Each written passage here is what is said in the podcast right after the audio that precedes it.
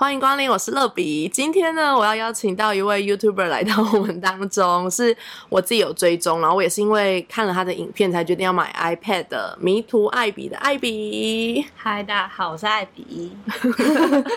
我第一次录 Podcast，所以有点紧张。那想要问一下艾比，为什么你会把你的频道取名叫迷途艾比呢？哦，先跟大家分享一下，就是我觉得我不会算是一个全职的 YouTuber，就是我我觉得自己定义自己比较是创作者，就是是我可能在 Instagram 上面有一些文字的创作，哦就关于爱情、工作啊、生活有一些想法，然后在 YouTube 频道上面就比较是可能会分享一些马祖的，因为我自己是马祖人，就有一种自己要身为一个马祖大使去宣传马祖这件事情。然后跟第二类就是关于自我探索，是是因为我就是蛮喜欢思考这一类的问题，然后跟一些生活的旅游，然后都会放在 YouTube 频道。然后为什么叫迷途艾比？就要拆解成两个部分，对就前面的迷途跟艾比。艾比就是我自己的英文发音没有很好，就是我的名字是 Ivy。就是哦那个 V 我其实会发不好，所以在公司的时候，别人就以为我叫 IB，嗯，然后公司就会把它转成中文叫艾比，所以我就把自己定义为艾比。那但我的英文是 Ivy。然后迷途是因为我觉得我从小到大都算是蛮早熟的人，就是我的思考模式，所以很多朋友常常会跟我聊他们的人生，就爱情或是工作，然后大家就会觉得哦，你真的是都是很知道自己在干嘛的人啊，什么什么的。可是你越被这样称赞的时候，你其实会越会反思，就是我真的是这样的人吗？其实我发现我自己也有很迷惘的时候，就是一样面对到工作或是升学这些选择的时候，也会觉得天哪，我会不会比不上人家？或是就算我跟别人一样好的时候，我会不会只是跟别人就是一样好而已？就是自己都会很紧张。可是我就发现，我跟别人不一样的是，面对这个迷惘的时候，我会知道现在就是迷惘，所以我就要去接受这件事情，去拥抱这件事情，因为我就觉得，其实，在那个状态会给你很多未知的探索，然后你才会可能看到更多的机会吧，所以我才会定义为迷途，因为。人的一生，就是我觉得不管是学生还是出社会，其实好像都会迷惘哎、那你怎么去度过那些迷惘的过程？因为迷惘其实我觉得有时候虽然是一个状态，但有时候还是一阵一阵，就是最近很迷惘，然后可能有一段时间会好一点，嗯，然后后来又陷入一个迷惘。你觉得通常你是怎么样去度过？我觉得要先知道自己到底对什么事情迷惘，就是你是因为关于爱情，你们两个人的相处不快乐，所以你感到迷惘，还是是因为工作让你没有成就感感到迷惘？就是你要先分析出什么事情造就你这样的状态。分析完这个事情之后，你就要去思考，那这件事情是你可以掌控的吗？因为其实我在前两年在外商工作的时候，我也历经过非常非常不快乐的阶段，所以我才去做频道。就是其实那时候是因为公司周遭发生很多人和人之间的问题，可是从头到尾都不是在我身上，但是所有的事情都会影响到我。所以我那时候就会觉得我超级衰的，然后我就会觉得很不快乐，就工作已经没有成就感了，然后还要被影响到。然后我那阵子可能回家也会哭，就是因为我就真的觉得好烦哦，就是我觉得我没有做错事啊，那为什么我要面对这些后果？可是后来就发现，其实为了不能掌控的事情而烦恼，就有点太浪费自己时间，还不如好好把握可以掌控的事。所以，当你知道你为了什么而迷惘，然后那件事能不能是由你握有主动权吧？我觉得，就如果你有主动权的话，那你就慢慢去改善，然后去找到你想要的样子。但如果真的没有，我觉得你就不要纠结了，你就是不要理这件事了。我觉得说的非常有道理耶。真的吗？关于工作这件事，因为哦其实我觉得我现在也是面临一个很想要转职的阶段，嗯但是很多人都会问我说：“你为什么真的想要转职对，？”对，然后我的想法可能会是因为我觉得我想要在三十岁以前学新的东西。哦，虽然我觉得三十岁跟十八岁一样，就是那一天其实根本就没什么，嗯它就是一个成长的历程的一个里程碑。嗯，可是你会因为这个里程碑，也会感到有一点恐惧吧对，恐惧对，你就觉得哇，我要面临了哇人生的三十岁。嗯，对，前阵子不是有一部叫《三十而已》？对，对，那以前的人都会说三十而立，但是现在他就是说三十是而已。嗯对，然后我那时候其实有看这部剧，也帮助我想了蛮多，然后我就觉得想要在三十岁前学一些新的东西，然后也希望可以去了解自己到底喜欢什么。嗯，对因为我觉得要想出自己要什么这件事蛮难的，可是真的要一直提醒自己去想，因为我觉得我也是毕业出来工作三年的时候，就是很沉浸于工作里面。嗯就我从小到大都是蛮工作心态的人，就是不管我在学校参加活动，我都会定义它为其实就是一份工作。因为你也做戏会，对对，我也是做对系会长啊或什么么然后所以我就会一直工作心蛮重，然后从小到大就觉得哦，我以后一定会成为一个老板，就是当一个女强人这样。我自己去外商实习第一年的时候，主管就有跟我讲说，他就说你完全很懂得怎么见人说人话，见鬼说鬼话。哎，他就说你为什么可以像五十岁的灵魂这样？然后我是被他讲之后，我才意识到哦，我好像真的蛮善，因为我觉得我在公司学到蛮多技巧，是那种比如说我知道我自己最想要的是 A，我就会把 B 和 C 弄得比较不好，我就是会故意弄成好像是他选的，但其实我也是这样想的。哦，对，我觉得那就是人与人之间的一些小小的技巧。那我想问你一个问题，嗯就是如果你遇到一些很强势的主管或是人，你会怎么跟他们相处？我觉得我会先定义这个人的脑袋瓜子好不好？嗯，就是强势的老板有很多种，一种是聪明的，因为一种就是胡搞瞎搞的，所以我会先定义他是哪一种。没就如果他真的是很强的，然后他有很明确的主观意识，那我就会顺着他做，因为我毕竟是下属啊，就是。说穿了，最后的抉择权一定不是在我身上，那我就是辅助这老板。但是如果今天这老板，你很明显知道他就是胡搞瞎搞型，就是你知道他的决策是真的是错误的，我就会利用一些小技巧。就是我之前做一个案子，那个案子有两个主管是平等的负责人，其中一个就是比较胡搞瞎搞，一个就是比较小心翼翼的那种。胡搞瞎搞的那个主管会直接跟我讲说，你要帮我做什么什么事情，可是你一听就知道这件事不合理，而且不可能请厂商做得到的。我就会跟他讲说，哦，好，那请问另外一个人知道了吗？你们要不要一起发一封信给我？嗯，就是我不想要让你私底下对我做事，我想要你为你讲的话所负责，所以你应该要有你知道证据让我知道。然后那时候他就发信 CC 那个主管，然后那个主管下一秒就打给我，他就说他为什么做这样的决策，我就说你是不是也觉得很奇怪啊？那你要不要去跟那个主管讲？就我会借由人跟人他们之间的一些相处，去让他们互相制衡。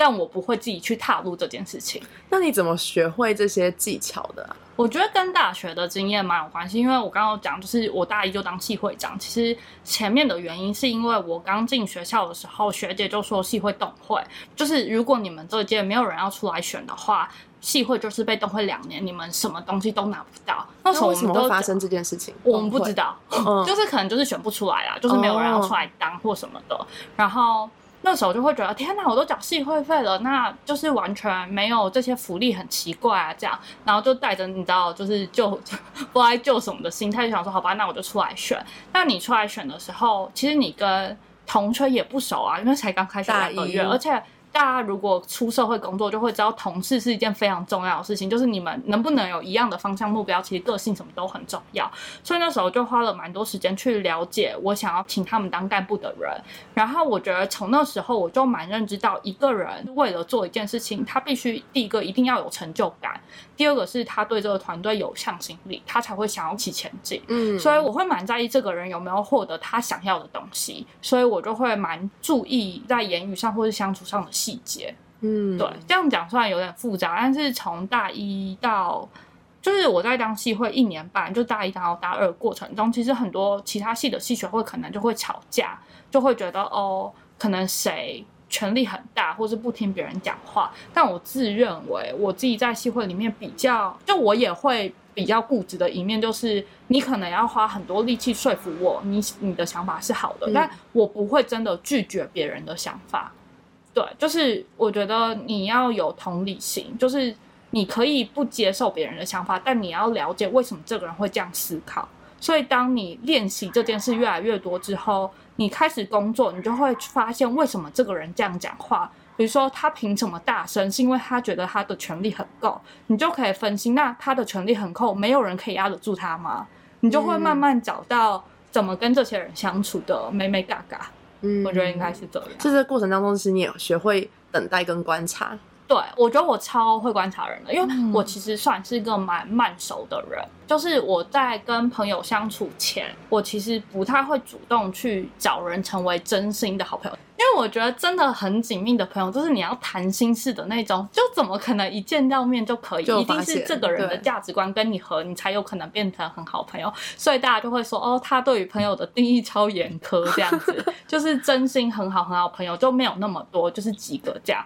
那你后来是怎么开始，就是做一些创作？对啊，因为你说创作跟工作也有关系嘛。然后我其实一直都蛮喜欢写文字，我国中超好笑，我国中是会自己写歌词，然后就想说以后可以投稿歌词的那种。哇，你有就我其实词蛮喜欢文，我其实没有在作词，我只是很喜欢文字而已。嗯然后或是我大学的时候，可能去吃个铁板烧，就会观察铁铁板烧师傅的爱情故事，然后自己把它幻想，哦然后去写那些故事。所以原本就有在做一些文字创作，然后一直到。大学也会拍一些影片，就是否活动嘛，因为参加太多活动了，然后就发现自己蛮喜欢故事跟影像这件事。二零一九年的时候，其实是算我工作最荡的时候，嗯就是因为就有讲，就是那时候发生了很多，嗯，就在公司里面人和人发生了很多变动，可是都不是我的问题，却影响到我。然后那时候就是真的觉得在工作上没有成就感，没有学习的东西，嗯，就不知道自己为什么在这，就只是为了薪水。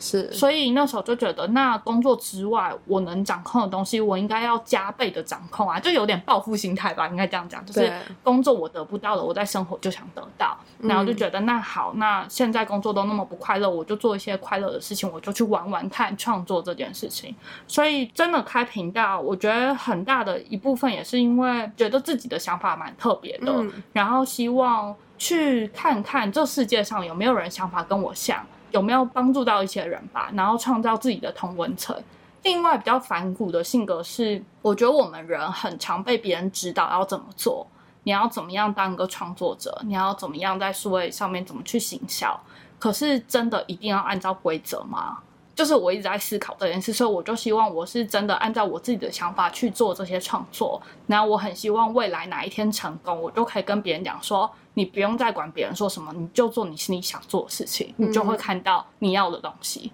所以我是带着这样反骨的性格开始做这件事情。对，就是我其实我在 YouTube 上也看了很多人的影片，但是我看完你的影片，我就会往下点，想要看有没有你的 IG 或什么的，哦就是想要去了解一下你是什么样的人。对，就是好像很多人在介绍 iPad，可是就看完你讲话或是你的感觉，就会觉得很想要更多认识你这个人哦的感觉。所以那时候就去看你的 IG 之后，我就觉得你分享的一些文字也让我觉得很有感触。嗯对，而且我觉得里面其实有谈到很多家人。对，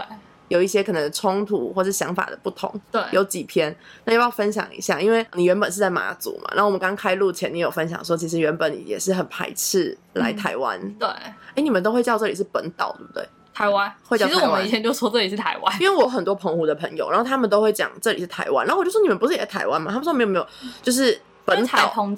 对他们说本岛就是就是台湾，对啊，对啊，对，我以前就是别人问我说台湾跟你是不是马祖跟台湾人澎湖，我就说我不是台湾人，我是马祖人，因为嗯以前就是台澎金马这样的定义在对思考。然后我觉得说到家人，算是我蛮深的一块，因为我其实从小个性很独立，因为我爸妈很忙，所以从我的有记忆来，我国小可能就是自己在外面忙的那种，嗯就是跟家人没有什么太多回忆。然后我是蛮喜欢读书的人，就我觉得学习是对我来说蛮快乐的。然后国中升高中的时候，那时候就想要拼，比如说榜首这样子，就马祖的榜首，然后就很认真、很认真念书。可是越要到考试的时候，我爸妈就突然跟我讲说，我必须来台湾念书。我那时候就会觉得为什么？然后那时候就是吵架，就是我就说我不要，你一定要，我不要，你一定要，就是非常不合理的沟通方式。可是那时候还没有学会怎么跟家人沟通，我爸妈又是各自的家里老大，所以他们已经习惯了这样子上对下的命令式跟小孩子讲话。所以那时候我就会觉得，哦，那我念书念得再好也没有用啊，因为我不能选择我想要的未来，那我干嘛念书？所以我在考前三个月我就直接放弃了，我就觉得我考不好不要来台湾就好。然后我不要来台湾，原因其实是因为我的同学们没有人要来台湾，所以我会觉得很害怕，我嗯很像转学生的感觉。对啊，而且我是要一个人来这边生活。我有三个姐姐，然后我有一个姐姐在马祖念，然后一个姐姐是她原本就想要来台湾念高中，所以她就是自己选择来。对然后我另外一个姐姐跟她很好，所以那个姐姐就国中跟她一起出来，所以他们两个才会在台湾念书。可是我不是，我就是不想，所以想留在马祖那时候因为我的同学真的都在马祖，然后所以我就不想，然后所以。就我考前三个月前就放弃了啦，就完全没有念书，然后主任超不爽的，然后主任也不知道我为什么这样，可是我那时候也没有求救，我就是很放任自己在一个非常混沌的状态，嗯，然后就考不好之后，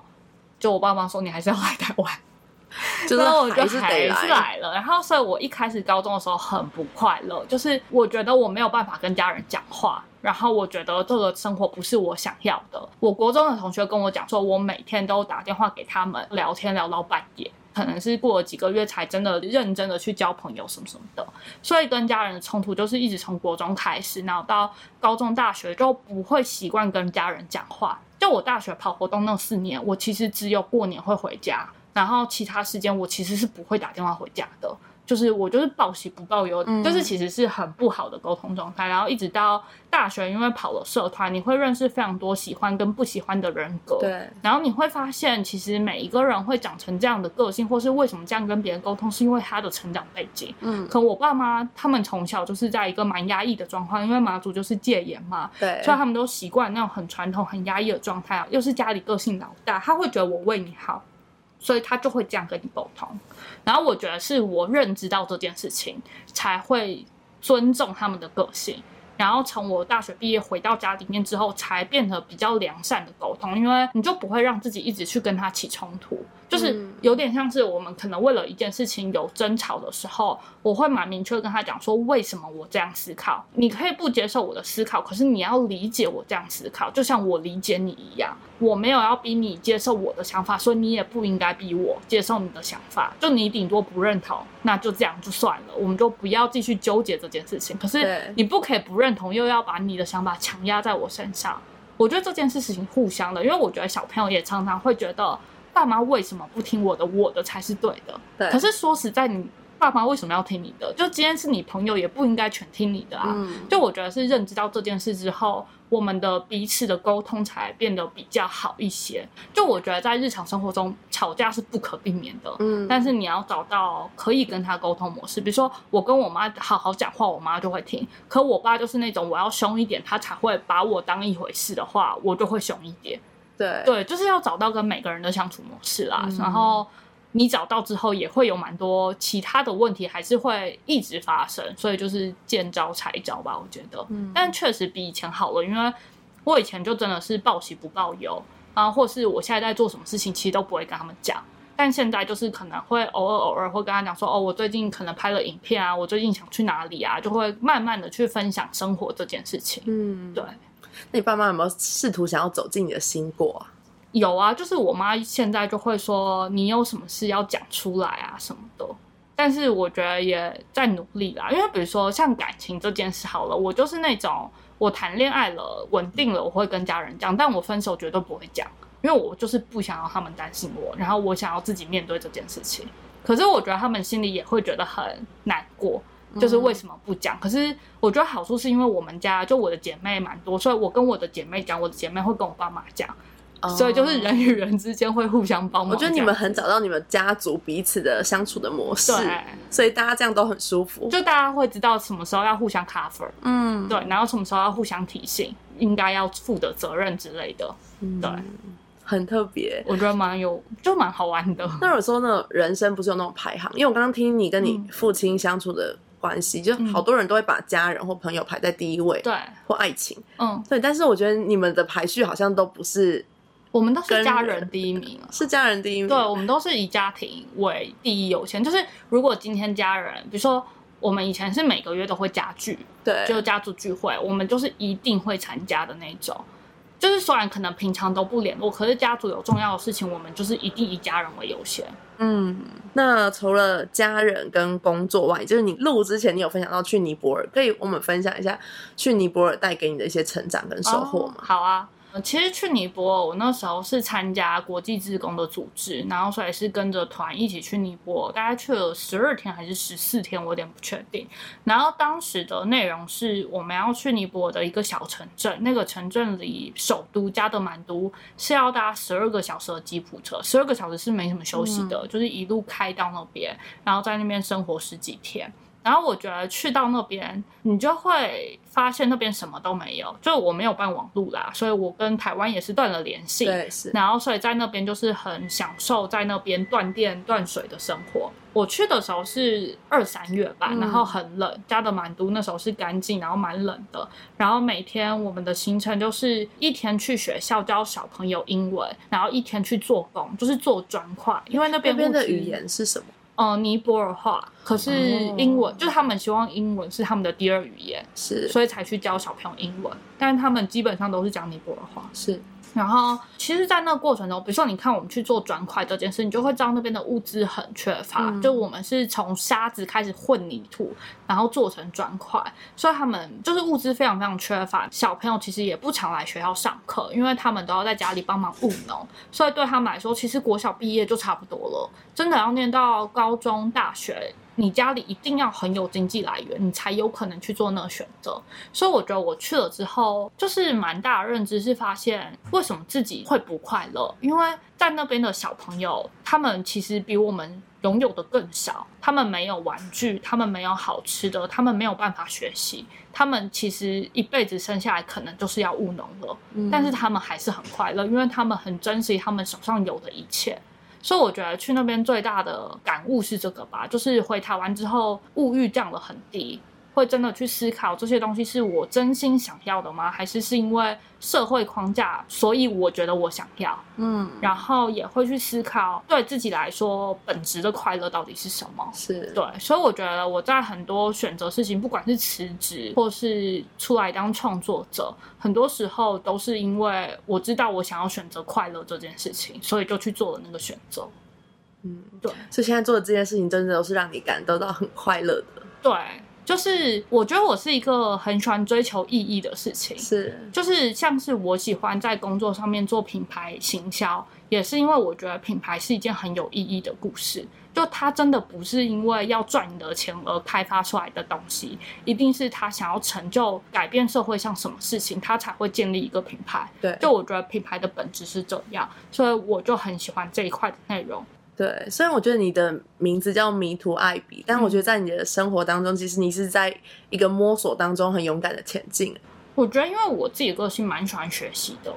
就是我会觉得每个人都不会停在。昨天的自己哦，我可以跟大家分享，其实我高中是三类组的，是因为我其实从小就是很偏向理科的人。可是我念三类的时候，我就知道我大学一定不念理科，因为我不想要当工程师，就我不喜欢理科。可是我三类想要当理科，就是我从高中就开始这样，就是不为了未来的人生负责。我觉得说穿了有点是这样，就是我那时候就已经想好，我高中念三类，然后大学念商科。嗯，然后就是出社会之后。我觉得是因为我的朋友圈很多很厉害的人，所以会督促自己成长。哦，就觉得自己也想要跟他们一样，是很有想法的人，或是很有梦想、有意义的。对，而且我觉得那群朋友不会是让你觉得很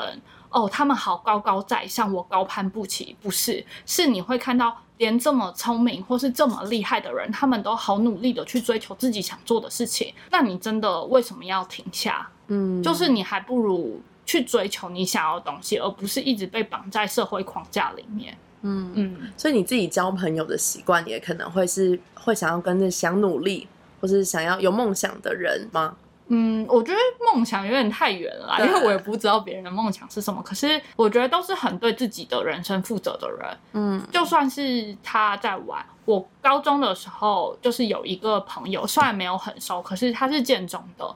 然后那时候是在补习班知道这个人。我觉得他很厉害，他为了热舞社，他把补习班三个月的课全部请假掉，他全部都拿去跳舞，然后他跳完舞惩罚回来狂补习，就是很多事情是你可以选择的，只是你有没有敢去选，然后能做到什么程度，那就是另外一回事。可是如果你连开始都不敢的话，那你就不可能想要到你想要去的地方啦。嗯，对，所以我觉得就像创作，就是。呃，比如说 YouTube 其实一年了，然后还不到一万，就可能别人会觉得哦，你怎么这么慢？你应该要做大家喜欢的主题啊。对。可是如果那些真的不是我想做的，我干嘛去做？嗯，对。所以我觉得应该要一直去问自己的是，呃，你到底。你觉得自己想要去的地方是你想要去的，还是社会框架让你觉得你想要去的？然后多接触，对啊，然后多接触那些会让你快乐的朋友。嗯，是，像我自己在创作，因为我是一个基督徒，然后是我我也是来台北十八岁的时候我才自己决定，因为我们家人都不是，那我自己决定我想要成为基督徒，所以在十九岁的时候我就受洗，那时候也是瞒着爸妈偷偷去做这件事情。但是我后来创作的时候，我就觉得。我很难把不是我价值观的东西放在我的创作里面，所以我就会写很多可能是比较偏正面，所以就很多人会贴我标签说：“哎，你很心灵鸡汤。”可是我觉得我很不喜欢这个词，因为我觉得我不是为了要给别人心灵鸡汤，而是我是真的用这个心态在生活，这就是我自己。我不是故意要装的很正面，对而是我的价值观就是这样子。我觉得跌倒就是站起来，所以我跟你今天跟你说跌倒了要站起来，我不是为了要告诉你鸡汤文，嗯，跌倒了可以爬起来哦。没有，我觉得如果我跌倒，我就会站起来继续往前对，走。那就是你的对，那就是我的方式。所以，如果有人问我说：“啊，你是不是很在写一些语录，什么你很心灵鸡汤的时候，我都会告诉他说，其实不是我在写的是我自己。嗯对，然后像我自己在创作也知道，最多人喜欢看的其实就是可能一些悲伤爱情，就是如果是像我们这种文字创作的，嗯其实我觉得这一块真的是一个很大宗，很多人的可能大部分人的共同的人生的路径，对啊或是人生的思考。但是我就会觉得这不是我最想要去写的。嗯，对，所以我就会很坚持在做我的创作。所以可能很多人都会觉得说，那你为什么要一直写这些没有人要看的东西？但我是你想看啊，对我后来就觉得说，但还是有人在看，跟啊就算没有人看，我也相信，就像欢迎光临一样，就是我我我做的主题可能不会是最多人在听的。可是我觉得我就是想让有听到的人，他们有一点点收获，我就觉得很值得了。嗯，我觉得创作者也是这样，因为很多时候我真的觉得，因为创作呃不管是文字、影片，或是像录音这些东西，都是我们的作品集。好了，就是这个作品集是不是你真心想要给自己看？你敢不敢看？嗯，就我觉得你自己敢看，你才能拿得出去。所以也我也不会就是应大家的想法就去做什么事情，因为我也是很那种，我只想做我自己想做的事情。我可能很偶尔，就我我觉得我顶多是我知道这个东西是观众想看，我有一点想做的，我会去做。但如果我知道我不想勉强自己，我就是不会勉强自己的人。嗯，对，所以我想想看你在安排你的生活，不是会有一些运动，嗯然后会有一些可能阅读，然后看电影等等的。那你是怎么去找到这些兴趣的？跟如果有新的，你是怎么把它安排在你的生活当中？因为我觉得时间安排是很重要的。对像你在教时间管理大师对啊，我觉得很厉害。但我不算是时间管理大师，因为我觉得你很会安排。我觉得第一个是，我觉得蛮多朋友会问我说，为什么你会想要做这么多事情？对，就我觉得，因为我很喜欢看 YouTube，就是我很喜欢观察大家的生活在干嘛。然后比如说，我会想说，哦，哎，他弹吉他很好玩，那我要不要去弹弹看？是，然后我就会去试试看。就是我会希望我是尝试过后，知道自己喜欢还是不喜欢，不喜欢就快速划掉也没什么，因为你其实就浪费了几分钟而已，就你没什么好失去的。那喜欢就是恭喜你，你就又可以来玩玩看一件事情了。然后当我找到这些想做的事情之后，我觉得我自己觉得我时间管理没有到太强，但是我最近一直在练习提醒自己，就是在工作之外要让自己适度放松，就像跑马拉松啦，就是你不可能一口气完全冲到底，而是要用这些生活的类似调剂嘛，让你缓和一下自己很紧绷的。嗯，气氛吧，对因为上次运动，是因为我大学就很喜欢打篮球，只是因为回来北部之后，其实你很难找得到球友，然后或是你很难凑得出时间去做这些事情。可是我是想要成为身体至少是健康的样子，对，所以我才去选择这些运动。嗯，对，所以就有点是因为我觉得我希望是这种人，所以我才去做这件事情。然后比如说像阅读，是因为我觉得我们现在其实没有那么多时间可以一直跟别人深度对话，可是书是快速让你了解不同思维的方式，所以我才喜欢阅读。然后加上我自己很喜欢文字啊，就很喜欢解读一些文字背后的意思。对，嗯，那你有想过你人生的梦想是什么？因为你刚刚虽然说梦想是一个很大的题目，嗯但是我觉得如果没有梦想，其实你很难规划。我小时候的梦想其实就是，嗯，我要工作很强很强。就我国中就跟我同学说什么，我开公司你要来当我的员工吗？这样子，我就觉得自己就是一个工作女强人。哦！然后一直到出社会之后，第一个是觉得工作不代表你人生的全部，对，对。然后第二个是我发现梦想不应该是追求一件事情，而是追求一个状态。所以我自己把自己吓的，就是几个状态。第一个是我想要以很温柔的个性存在这个世界。就朋友跟我讲话，是因为他可以从这边得到一些疗愈，或是得到一些正能量，或是得到一些想法。然后我也想要当个透明的人，就是我不想要活得很，嗯、我说不出口。就我不想要是那种哦，我选择了这个工作只是因为钱，然后讲不太出口的那种状态。嗯就我想要温柔，我想要透明，然后我想要活得有意义吧。我觉得这是我现阶段的对梦想的一个想法。嗯，对，就是虽然比如说我现在当创作者，可能经济来源不这么稳定，就我也知道我之后还是要去工作，因为经济的考量。可是至少我会更知道我想要选择的工作带给我的意义是什么。我觉得我在看你的影片，嗯或是在看你写文章，我都觉得你是一个很善于表达的人。对，像我最近一直很纠结一件事情，是我觉得我是内心很澎湃，可是我常常讲不出来。嗯然后我最近在做 podcast，其实我前几天我还就是有点纠结，想说我是不是要继续做，因为我觉得我在做的时候，我才发现我真的好不会讲话。哦我有时候问别人问题或者什么，我都觉得天哪，我在干嘛？我、嗯我自己回去听在简介的时候就，天哪，我在干嘛？可是我其实那内心是澎湃，就是我想很多，可是我讲不出来，或是我没办法表达到我内心想要讲的那个意思嗯跟那个高度。但我觉得那是可以练习的、啊。对，所以我就啊做这个也是我也很想练习，可是我有时候也会觉得很挫折，嗯，但是我又觉得这是我想做的。对，可对我觉得是因为你很重视这件事，才嗯会让你这么挫折。他但是他一定是可以练习的，对，只要是你想要做的话，我觉得是可以但旁人可能都会给你很多的鼓励，可是你自己会卡在对卡住。可是我觉得也是因为我内心真的很清楚，知道这是至少今年，嗯至少今年一整年，我都很想要认真试着做做看，所以我就会觉得我还是会想要努力去突破它。嗯，呃，我有听过你前面两三集的内容，就我没有觉得你卡住，就我觉得蛮有趣的。哦，真的吗？然后我觉得你的声音超适合做 podcast，就是我觉得因为我原本就很喜欢就是很厚实的声音，嗯然后我觉得你的声音超适合。我才觉得你声音很好听。我是认真的，就是很多人都会觉得说，嗯、就是跟我刚认识的人都会说，哎、你就是不要讲话这么场面。因为我有一个朋友就会跟我说什么，你讲话很场面，我就说没有，我就说我觉得我真的不喜欢的人，我不会邀请他，就是我不会想跟他互动。嗯，我真的怎么讲，就是我现在充就是心里充满满满的感激呀、就是真的就是，我觉得如果我真的想邀请这个，我不会因为想要高攀他的名气，嗯，我懂因。为因为有些人会说什么，你找他是不是因为他比你红，嗯，他帮你分享，结果你就增加粉丝什么？这么利益。对我觉得一个人很认真在做他的事情，是众人可以看出来的。嗯，我觉得是，我觉得蛮好事，就是我很喜欢别人跟我说，就是他感受到我的真实度，嗯就是就像我刚刚讲，我想要活得很透明，所以我希望大家认识我是我的个性真的是这样，所以你们认识到这样的我，然后你们还喜欢，我就会觉得很开心。